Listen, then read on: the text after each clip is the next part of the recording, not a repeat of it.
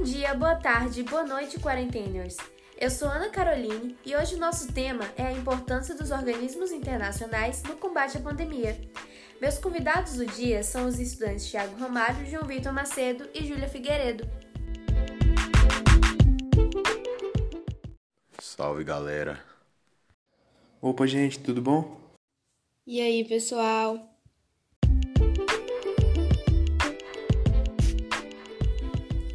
Estamos passando por um período de crise, todo mundo já sabe.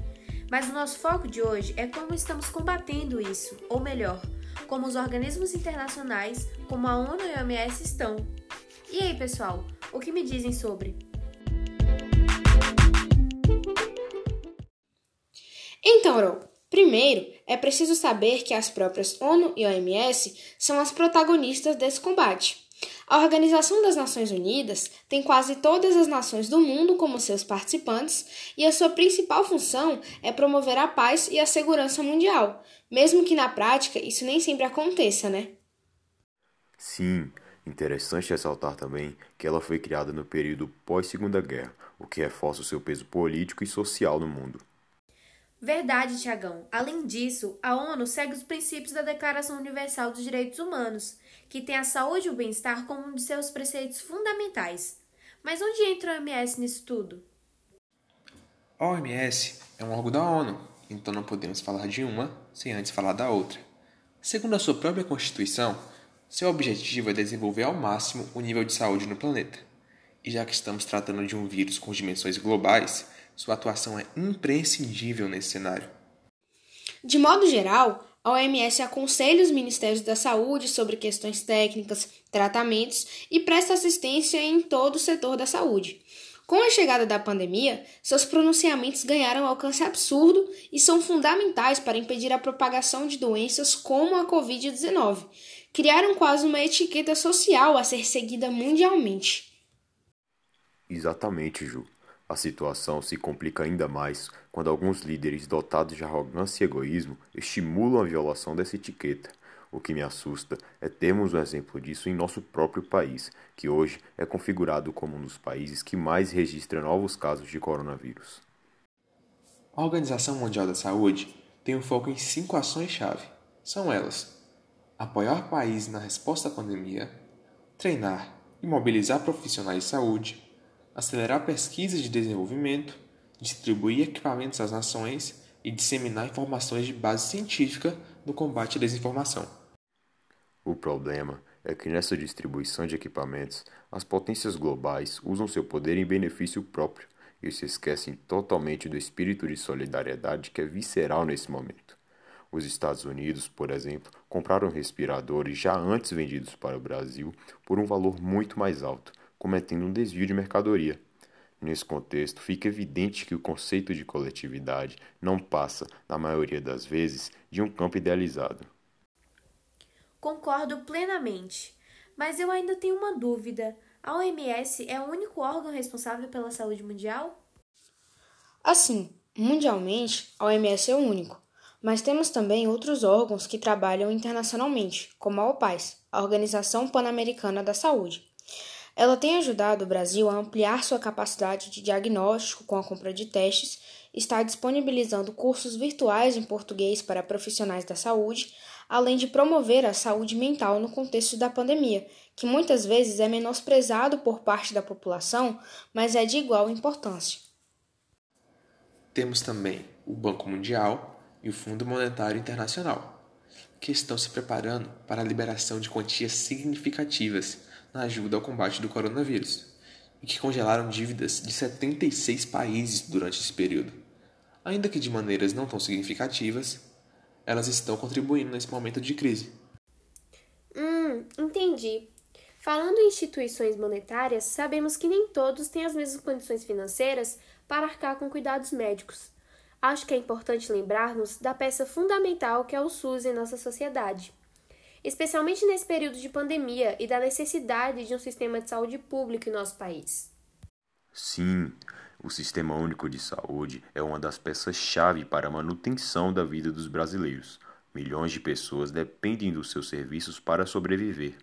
Alguns anos atrás, por exemplo, ele foi essencial na erradicação do sarampo no Brasil e hoje sua atuação é intrínseca no combate à pandemia. E é impressionante como são pouquíssimos os países que adotaram o sistema de saúde público. Há pouco tempo atrás mesmo, correndo sério risco de vida e sem escolha, um rapaz infectado com coronavírus passou dois meses internado nos Estados Unidos e, quando recebeu sua alta, recebeu também uma dívida de mais de um milhão de dólares. Isso é inacreditável, cara. É isso, Ju. Mas nos últimos tempos, a política neoliberalista ganhou bastante força no mundo, inclusive no Brasil. Tratando do próprio Estados Unidos, podemos ver os números alarmantes de casos de coronavírus devido à falta de acesso à saúde por grande parte da população americana, já que, graças ao neoliberalismo, tudo é privatizado e a população de baixa renda acaba não tendo alcance a esse setor. Pois é, li uma reportagem esses dias em que Jonathan Oberlander, professor de medicina social na Carolina do Norte, exemplificou um problema com a seguinte frase: Dezenas de milhões de pessoas não têm cobertura e podem ter medo de ir aos hospitais fazer testes por causa do custo desse atendimento. Dessa mesma forma, isso vem influenciando o pensamento de muitos a defender a extinção do SUS, de maneira muito egoísta e ignorante, por sinal. Grande parte desse grupo é responsável por defender também campanhas anti-vacinação, que enfraquecem o que a Revolução Sanitária de 1970 conquistou. Como não tem base científica, acabam por sempre se apoiar a fake news, gerando a onda de medo e infâmia na população. É lamentável. As fake news são justamente uma das maiores ameaças à sociedade. Vamos falar da infodemia, que foi um termo usado pelo secretário-geral da ONU, Antônio Guterres, para se referir à epidemia da desinformação, que se alastra a cada dia e é potencialmente fatal. Como falamos anteriormente, essa é uma das importâncias dos organismos internacionais o combate à desinformação? Com certeza. Uma das estratégias adotadas pela ONU foi a criação do Verificado. Ele é uma iniciativa para compartilhar conteúdos urgentes e claros, e conselhos de base científica, destacando histórias com o melhor da humanidade. Certamente, devido à quantidade de informação ao qual somos bombardeados diariamente, é difícil filtrar quais informações são verdadeiras e quais são falsas. Por isso, é sensacional a medida tomada pela ONU. Falou tudo, Rol. É importante ressaltar que nas páginas da OMS e ONU podemos encontrar respostas para as possíveis dúvidas. Nossa produção propôs uma dinâmica agora. Vamos trazer alguns mitos e verdades sobre a pandemia. Opa, bora lá! Certinho, Rol.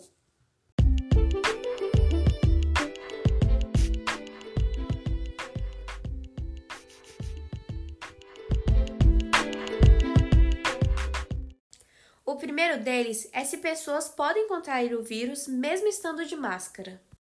Isso é verdade, pois a contaminação pode ocorrer também pelos olhos. Por isso, além de cobrir somente nariz e boca, é importante proteger essa área. Algumas pessoas dizem que cães e gatos podem transmitir o coronavírus. Verdade ou mentira? Mentira! Não existem indícios cientificamente comprovados de que os animais são capazes de transmitir ou ser infectados pelo vírus. Entendi, João. E o atendimento do SUS? Verdade que ele é limitado? Outra ideia que deve ser desmistificada. O SUS é responsável por tratamentos simples e complexos, que vão desde a distribuição do antirretroviral contra o HIV até cirurgias de mudanças de gênero.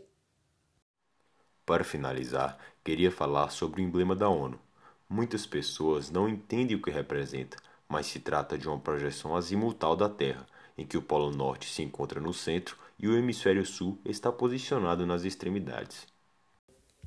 Muito interessante. Bom, aqui encerramos nossa dinâmica e também o nosso podcast. Rol, só um adentro. Queria recomendar o filme da Netflix, muito bom por sinal, A Pandemia e o documentário A Mão Invisível. Ambos abordam a temática de hoje e são excelentes. Vale muito a pena assistir. E não se esqueçam também que o combate à desinformação não é exclusivo aos organismos internacionais e nós, como cidadãos, devemos ter cuidado com o que compartilhamos, para que assim Não colaboremos para essa infodemia, como o Ju falou. Ficamos por aqui. Obrigada por terem escutado ao nosso podcast e esperamos que vocês tenham gostado. João, Tiago, Júlia, muito obrigado pela participação de vocês. Foi muito bom tê-los aqui. Obrigada pelo convite, Irol. Muito bom participar desse podcast tão importante. Faço das palavras deles as minhas, Rol. Gostaria só de finalizar com uma frase do secretário-geral da ONU, para que a gente possa refletir a respeito. Este é um momento de prudência, não de pânico. Ciência, não estigma. Fatos, não medo. Acho que sintetiza muito bem o que falamos hoje aqui. Com certeza, João. Queria agradecer também ao Colégio Oficina pelo belo trabalho. Oficina do Podcast. E os professores das áreas de Humanas e Linguagens. Novamente, muito obrigada a todos e esperamos que vocês tenham entendido a importância dos organismos internacionais no combate à pandemia. Nossa convidada Júlia preparou uma música que sintetiza de uma forma mais contraída o que falamos aqui. Bom estudo a todos!